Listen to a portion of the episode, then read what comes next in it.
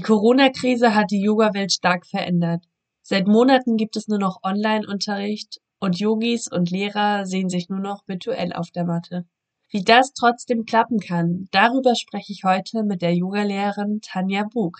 Herzlich willkommen. Ich freue mich, dass du da bist. Danke. Magst du dich einmal kurz vorstellen? Ja, klar. Mein Name ist Tanja. Ich habe ein Yoga-Studio in Buxtehude, bin jetzt im fünften Jahr und unterrichte in dem Yoga-Studio mit anderen Yoga-Lehrern den Yoga-Stil Vinyasa Flow und Yin Yoga. Das sind so unsere Schwerpunkte. Habe noch einen Fokus gelegt auf Pränatal- und Postnatal-Yoga und biete natürlich auch gerne, wenn wieder andere Zeiten da sind, auch immer mal Workshops mit externen Yoga-Lehrern an. Vielen Dank. Seit dem Lockdown, wie gestaltest du Stunden oder hast du Änderungen in deiner Stundengestaltung vorgenommen? Ja, das habe ich. Also das war für mich ein Prozess. Erstmal hatte ich im ersten Lockdown auf Online-Yoga umgestellt und hatte das Stundenformat zugelassen. Allmählich hat sich dann aber doch rauskristallisiert durch diesen Alltag, der ja ständig wechselt, dass Teilnehmer, selbst wenn sie gerne auf die Matte gehen wollen, ein Zeitformat von 90 Minuten definitiv immer zu lang ist. Jetzt habe ich Stundenformate von 75 Minuten, 60 Minuten und aber auch 90 Minuten. Also dass jeder Teilnehmer im Grunde genommen die Möglichkeit hat zu gucken, okay, wie passt es in meinen Alltag, wie sieht mein Leben allgemein aus. Und für mich selbst habe ich auch festgestellt, dass ich so ein bisschen den Schwerpunkt auch mehr auf Meditation verlagert habe. Also meine Yoga-Praxis hat sich da etwas mehr vertieft. Ich habe auch eine Fortbildung gemacht, online jetzt in der Zeit als Meditationsleiter und habe auch tatsächlich eine Stunde jetzt erweitert, wo wir am Ende der Asana-Praxis doch etwas länger in Stille setzen und meditieren. Wenn du Vinyasa unterrichtest, findest du anders die die Alignments zu geben, also die, die anatomische Ausrichtung? Ja, das ist ein ganz schwieriges Thema. Also ich selbst bin natürlich auch in dieses Online-Unterrichten reingewachsen. Ich habe jetzt schon den Schwerpunkt mehr, noch stärker auf die Didaktik gelegt. Und das war für mich auch wirklich ein Lernprozess. Im Studio selbst ist es ja so, dass du die Teilnehmer siehst Vorteil ist natürlich, wenn du Yogis in deiner Stunde hast, die du schon etwas länger kennst, die schon seit Jahren auch in dein Studio gekommen sind. Und wenn du dann die Namen siehst, dann weißt du, okay, heute ist der und der Yogi in deiner Stunde. Die spreche ich dann auch wirklich schon mal mit Namen an, wo ich dann weiß, in dieser Asana haben sie dann Schwierigkeiten. Herausfordernd sind wirklich neue Teilnehmer. Wenn dann mal neue Teilnehmer kommen, oder ich auch einen Yoga Basic Kurs gebe, das ist schon sehr schwer, weil auch nicht alle immer die Kameras anschalten. Und da musst du wirklich so ein bisschen deine Didaktik üben und verfeinern.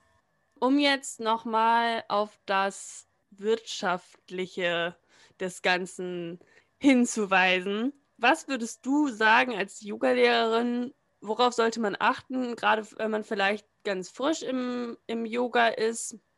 Jetzt seit der Corona-Krise ist der Markt ja überschwemmt von Online-Angebot, Livestreams etc. Die Preisspanne geht da ja von 5 Euro bis nach oben keine Grenze. Was sind da so deine Tipps? Also ich finde das ganz wichtig, dass Leute, die ja wirklich, wie du sagst, mit diesen Online-Angeboten überschwemmt werden, Informationen finden zum Level der Stunde. Das heißt, wenn ich wirklich online an einer Yogastunde teilnehmen möchte, ist die für mich wirklich geschaffen. Das heißt, ist die Stunde für Anfänger, ist es ein Open Level, das heißt, alle können daran teilnehmen oder für Fortgeschrittene. Das habe ich bei mir auch so gemacht im Kursplan, dass ich das mit aufgenommen habe. Ich finde es auch sehr schön, wenn ein Verweis auf der Homepage zum Beispiel ist, wo man über die Yogalehrer mal Dinge nachlesen kann. Das heißt, was haben die für eine Ausbildung? Haben die auch Schwerpunkte in ihrer Ausbildung? Was die Preisspanne im Online-Yoga angeht, ja, das ist eine gute Frage. Ich denke, und wenn wir uns mal angucken, was eine wirklich qualifizierte Yogalehrerausbildung kostet, ist es wichtig, dass qualifizierte Yogalehrer sich auch nicht unter Wert verkaufen. Und ich denke, dass eine Yogastunde auch ihren gewissen Wert haben sollte. Für mich natürlich als jemand, der aus dieser Branche kommt, ist es schon Indiz dafür, ob eine Yogastunde einen be bestimmten Geldwert hat oder nicht, definitiv. Und ich denke auch, dass es wirtschaftlich gesehen der Yoga-Branche überhaupt nicht gut tut, Dumpingpreise anzubieten. Magst du noch ein, zwei Sätze sagen, was du Yogis jetzt in ihrer Praxis empfehlen würdest?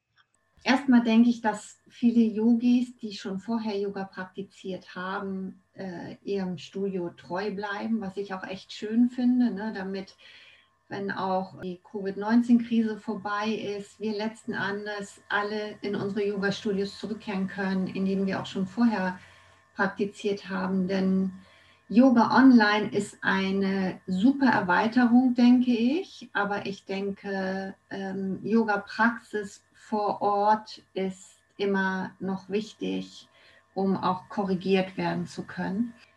Wenn ich wirklich als Teilnehmer darüber nachdenke, in eine Yoga-Online-Stunde zu gehen, sollte ich schon schauen, dass ich zu Hause ein vernünftiges Equipment habe. Also was Yogamatte angeht und was ich auch sehr wichtig finde, sind Yoga-Blöcke. Ich werde demnächst dazu zum Beispiel auch nochmal ein Special geben, weil wir ja alle nicht wissen, wie weit diese, wie lange diese Situation noch andauern wird, dass man sich in seiner eigenen Yoga-Praxis wirklich mit Yoga-Props gut unterstützen kann, um gesund sich auszurichten. Und ja, vielleicht sollten Teilnehmer wirklich mal schauen, wie ist die Stunde verbal beschrieben? Sind da Levelangaben? Kann ich eine Probestunde machen? Gibt es die Möglichkeit, wenn ich mal eine Stunde besucht habe, vor oder nach der Stunde noch Fragen zu stellen? Ja, und dann hoffen wir natürlich, dass irgendwann diese Krisensituation wieder vorbei ist und wir auch alle uns wieder in Yogastudios treffen können um gemeinschaftlich auf die Matte zu gehen. Danke, dass du dabei warst in der ersten Folge. Es hat mich ganz doll gefreut. Gerne, ich habe mich auch gefreut, Franzi. Ich hoffe, du besuchst mich auch bald mal wieder, wenn du nach Buxtehude kommst.